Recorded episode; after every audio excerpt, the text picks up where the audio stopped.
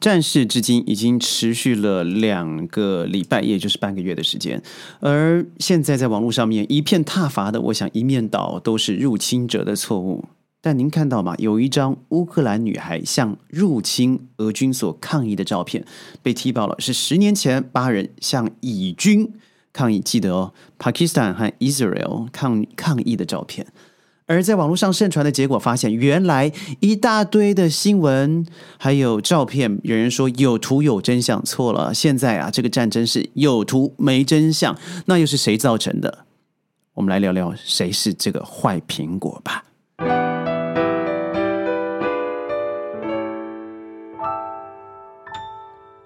欢迎各位加入今天的宣讲会，我是轩。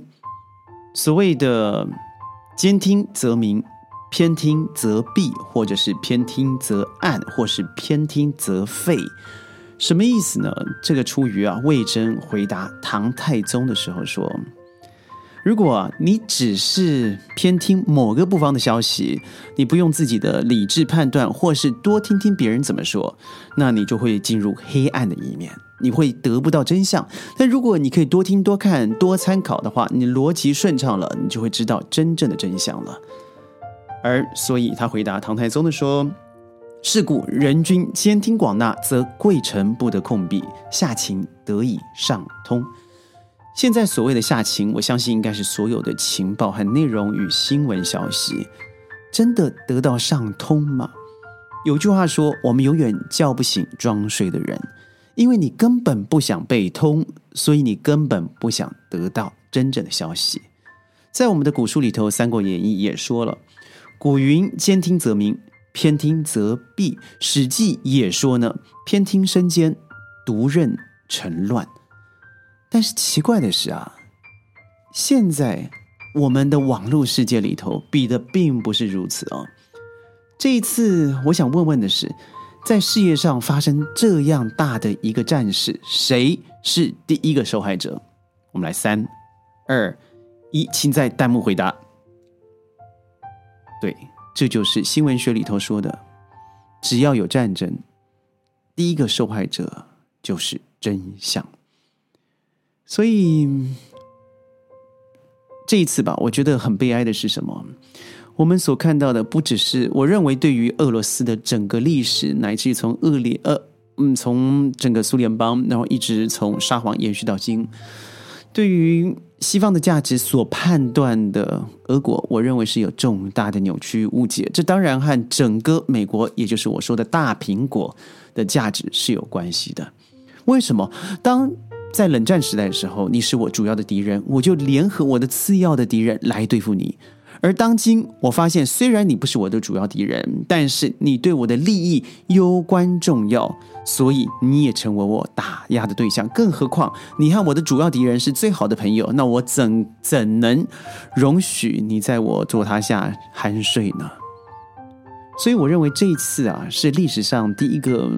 出现最多图像的战争，那和手机广泛应用是有关系的，因为每个人的手机都可以当场拍摄，当场做 live cast，有人直接就做了现场直播，所以很多有关战争的印象出现了，所以视频、语音琳琅满目啊，社交媒体成为一个非常重要的战场，所以各位看到了，如果以一打两百，这个一可能就是我说的恶。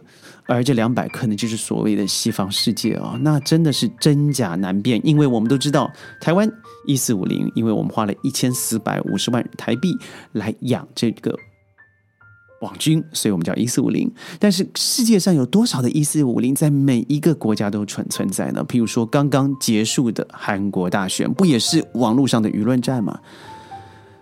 我刚才所说，新闻学一直强调的一个东西。战争的第一个受害者就是真相，因为我们想办法用自己可以所到之处加以扭曲而为己之战，到最后结果是什么？也许对你来说，某些人他是英雄，某些人是勇士，但是很多时候，他对于其他的国家来说，他是一个莽夫，他是一个屠杀者。所以在网络上面，我们看到的是无尽的抹黑，无尽的煽情。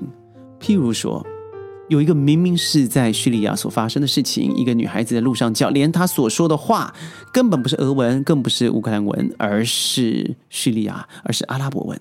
最用出来的结果是什么？就是哎呀，你看这孩子好可怜呐，父母都已经身亡了，而他还好躲在防空洞里头，呃，躲逃过了一劫。这个防空洞就是邻家的地下室。而到最后发现，根本和此次战争毫无关系。也就是说，我们已经难以从这所有的所谓的主流媒体里头看到事实的真相。所以，我觉得人类的历史上面显示啊，事实上战争是考验人性最重要的时刻。它已经超越了很简单的黑白二分法。就如我说，对你来说，他可能是魔鬼，但是他在别的国家，他是一个不得了的英雄啊。所以，我觉得很多时候，我们必须要依靠的是那些奋不顾身在战场上面传来独家而且独立报道，他没有自己意识形态，而只是愿意恪守一个新闻自由、新闻专业的性格与忠贞来传达信息的现场战士记者们。但是这一次，我认为在乌的战争里头。战地记者，我觉得相对比以前少很多。哎，我想第一个是疫情所限嘛。哦，在以亚洲地区来说，从台港到东南亚都不太见太多战地记者到现场，像以前一样。但是倒是内地的记者善用了北京和乌克兰的亲密关系，捕捉了不少现场的镜头。有的时候我们说政治领袖是海陆空三军的领袖，如今呢？被封为四军领袖，因为你要掌握一个最最最重要的，叫做网军。因为网络现在是兵家必争之地啊，奇招百出。所以很多的手机记者遍布在战场内外的每一个角落。以前所谓的 SNG 连线车，那现在变成一种笑话了。因为手机一摆，随时可以把四 G、五 G 的讯号传了出去。过去战地记者还要冒险，甚至赔上自己的生命，才可能拍到一些重要的照片。现在完全不用经过训练的路人甲、路人乙都可以随手拍到，所以这就是导致了变得非常廉价。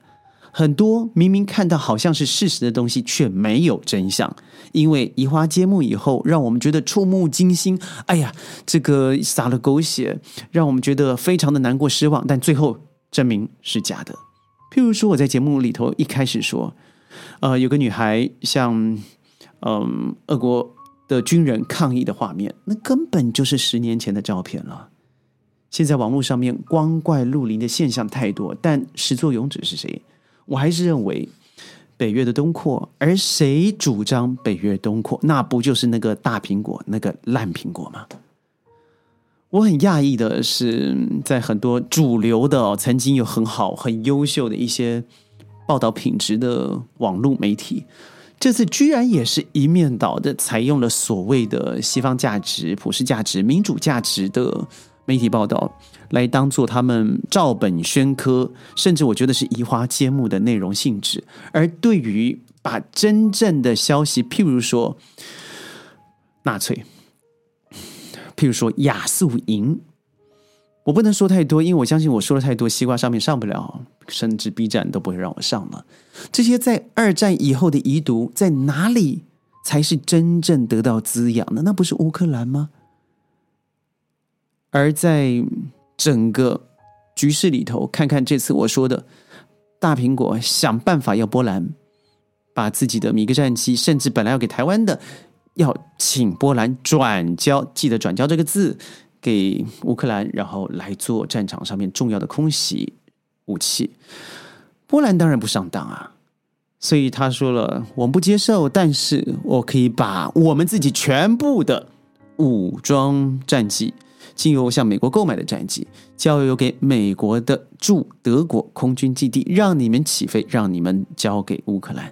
而这时候，烂苹果就说：“哎呀，我们不行，这样子的话，视同我们也参战了，那可能第三大战就会发生了。那可笑的是，你叫别人转手就没有事啊，而你自己就说，我们发现，即使战机加入了战场，它也不会得到最后的结果，所以我们绝对不这样做。”这什么苹果呢？我认为每个人都有自己拥有的普世价值，但是真理还有事实，它是只有一个的。当你看到了这些，听到了这些，可不可以请各位？不要掉入一掉入一个偏听则弊、偏听则虚的一个状况，就是你不判断了，你只想听到自己想听的声音，你在网络上面就成为那一四五零其中一个，你还没得到钱还是免费的，就像你进入了谷歌的系统，当他抓到你的新闻以后，当你要他拿回来的时候，要付一大堆的钱，或者是呃用一大堆的司法程序，你可能还拿不回来，但是你就是他的流量韭菜之一。现在世界不就是这样子吗？所以我想问问，这一次到底谁是第一个受害者，而谁又是最大的、最大的胜利者？我觉得昭然若揭的。这一次，我认为在大苹果的外交面具之下，它所呈现的是第一个，美国现在国内民调的节节败退；第二个是 Trump 他的共和党一步步的逼宫，现在国内非常严重的通货膨胀。再加上现在世界局势对于整个大苹果并不像以前一样百分之百的买单，他发现危机将至而转移焦点所造成的战事，坦白说，不论今天有多少人，哪一个国家，没有一个人应该被牺牲，而这个牺牲是由一个和地缘政治上面没有任何关系、没有连接的国家，那就是美国，那就是烂苹果，它所造成、它所推推推崇的。那你还认为西方价值不是一个有待商榷的文化侵略吗？好好想一想吧。今天这一集呢，我不太确定会播出哦，因为我相信我已经触及了在西瓜里头很多的禁忌字。但是，我认为身为一个最重要的媒体观察者、国际事务的观察者，甚至我自己也是从从业多年，将近要三十年呢。的一个商业顾问，我认为我有责任把另外一部分的面向传达给您。我不想成为一个偏听则弊、偏听则暗、偏听则虚的媒体观察者。我认为每个人都要学习兼听则明。宣讲会每天十五分钟，在云端和你分享世界的大小事。如果听不到我们的消息，记得到 B 站，我们多半在那里都会把。这个遗珠之憾放在那里的，也欢迎您点赞、转发、强烈推荐。我是轩，我们下周见，拜拜。